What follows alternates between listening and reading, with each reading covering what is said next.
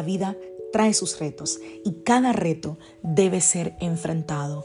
Cada día es diferente al anterior y para cada día necesitamos una palabra de Dios. Por eso el devocional de hoy es una palabra para ti, para cada día, porque Dios quiere hablarte hoy y lo va a hacer a través de su palabra. Por eso, escucha el devocional de hoy.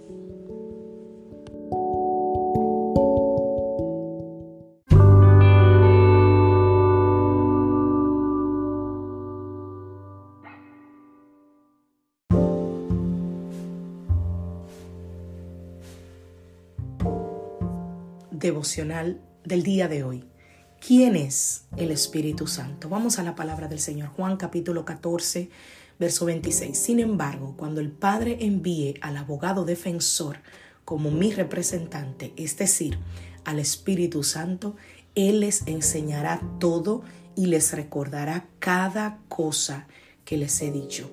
Hechos capítulo 4, verso 31. Después de esta oración, el lugar donde estaban reunidos tembló y todos fueron llenos del Espíritu Santo y predicaban con valentía la palabra de Dios. Hechos capítulo 1, verso 8.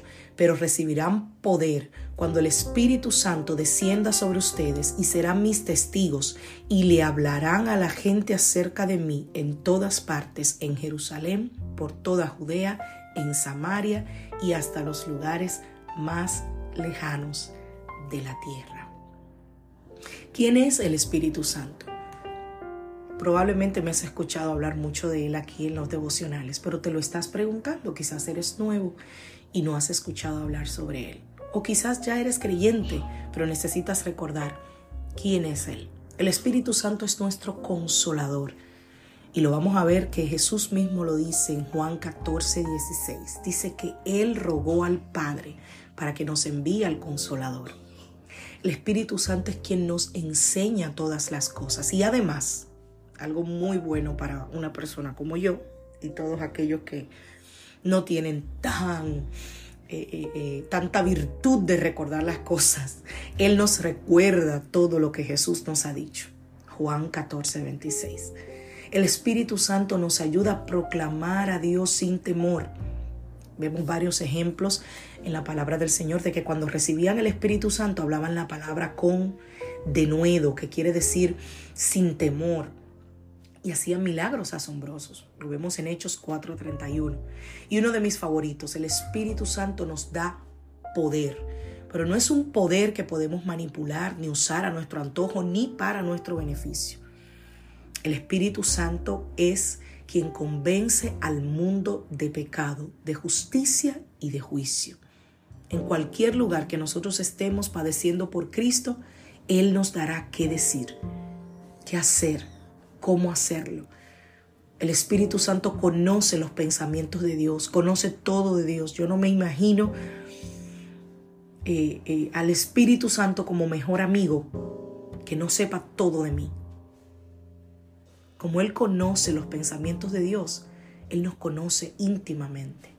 Él es quien nos enseña a orar como conviene, intercede por nosotros con gemidos indecibles, como dice Romanos 8:26.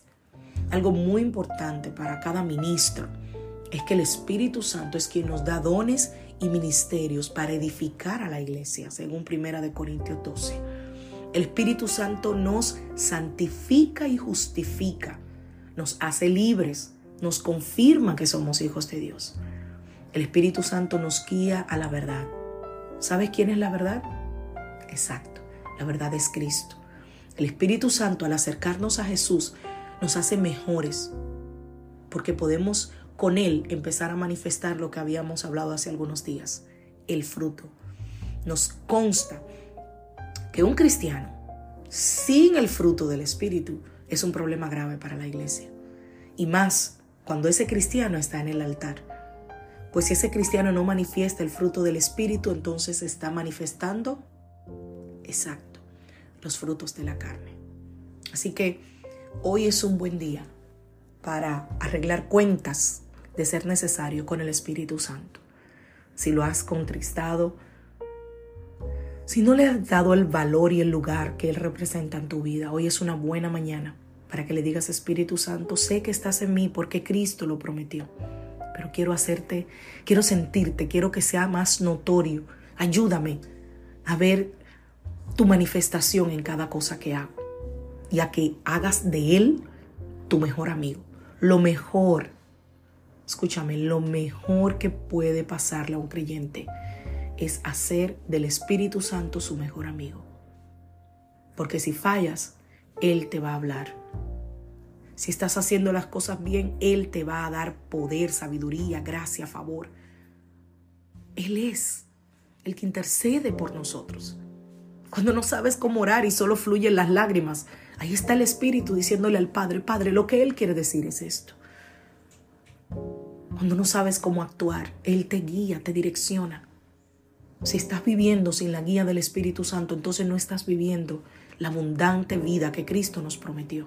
Porque Él dijo, yo me voy, pero no los dejo solo, les enviaré otro consolador. Así que el Espíritu Santo está disponible para todo aquel que le busque, para todo aquel que acepte a Cristo, para todo aquel que tenga a Cristo, está el Espíritu Santo en nosotros y con nosotros. Que Dios te bendiga, que Dios te guarde. Soy la pastora Alicia Lotrijo de la iglesia Casa de Su Presencia y deseo que tengas un feliz día. Si te bendijo, por favor comparte el devocional.